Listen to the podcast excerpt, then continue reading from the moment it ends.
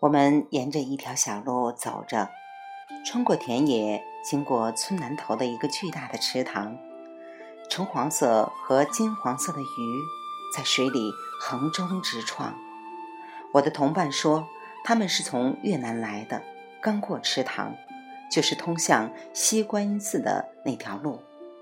他们沿着一座陡峭的山坡笔直而下，而且路面很滑。所幸沿途有不少树枝和石头可抓。一个小时后，我们越过山脊，从山的另一面往下走，路变得平展起来。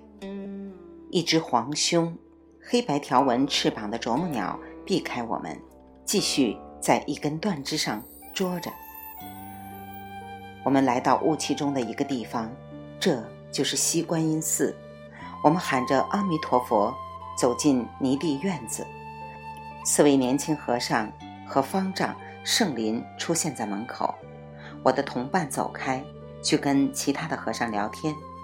于是方丈就邀请我跟他一起到斋堂里去。他说，他劈柴的时候，我们可以聊聊。他七十四岁，出家三十多年了。在过去的十四年里。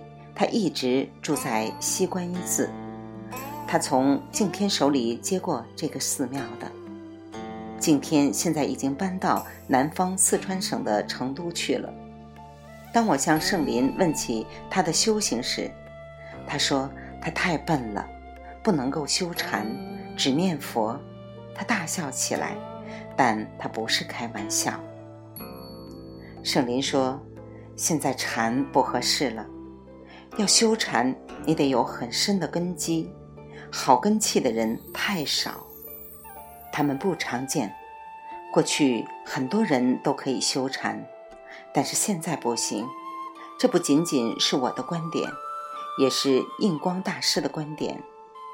印光是二十世纪早期的一位和尚，他在中国重新建立了净土宗的修行。现在净土法门是唯一适合每一个人的法门，区别就在于净土法门要仰仗佛力，你不需要太深的根基；禅宗则完全靠自力，这就难得多了。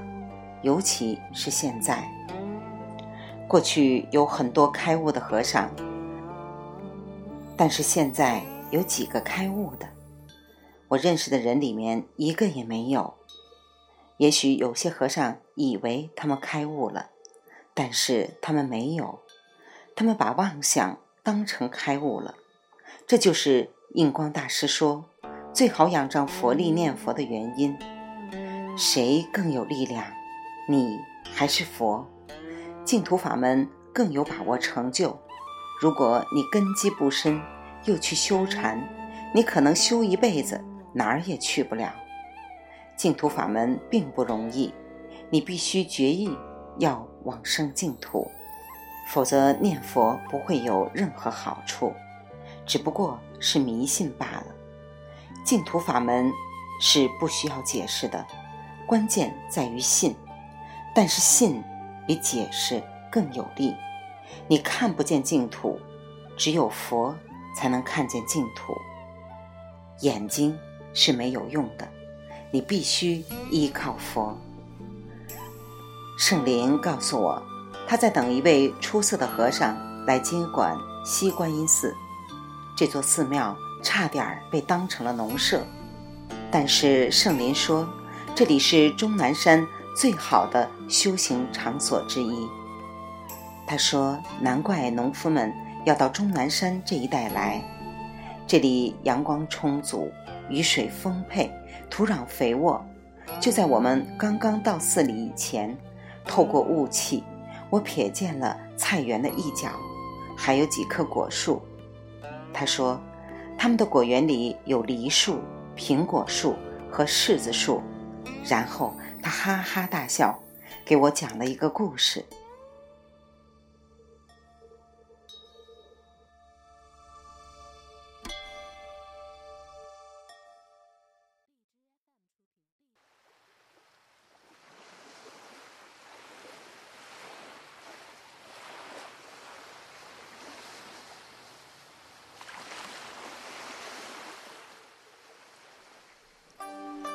他说，去年秋天，一只熊把他和其他和尚赶到屋里，然后吃掉了寺庙的柿子树一半的收成。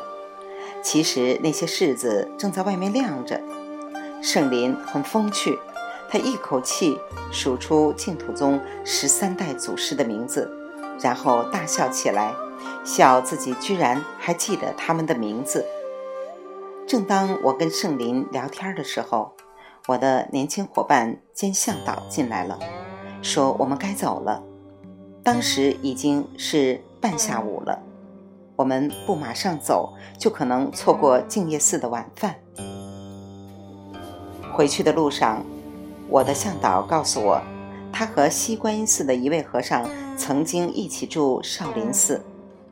他说，少林寺和尚的名声很差，那些离开的人很难在其他寺庙找到地方，被净业寺收留了。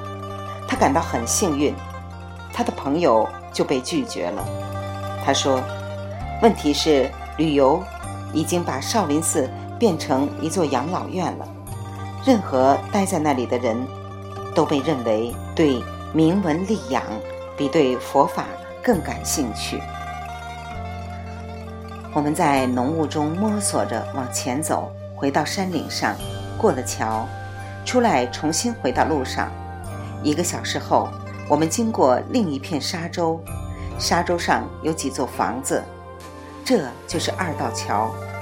可是这儿一座桥也没有。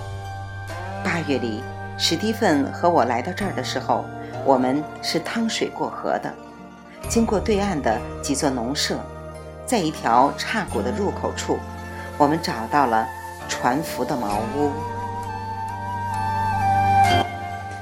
未完待续，来自清音儿语子清分享。欢迎订阅收听。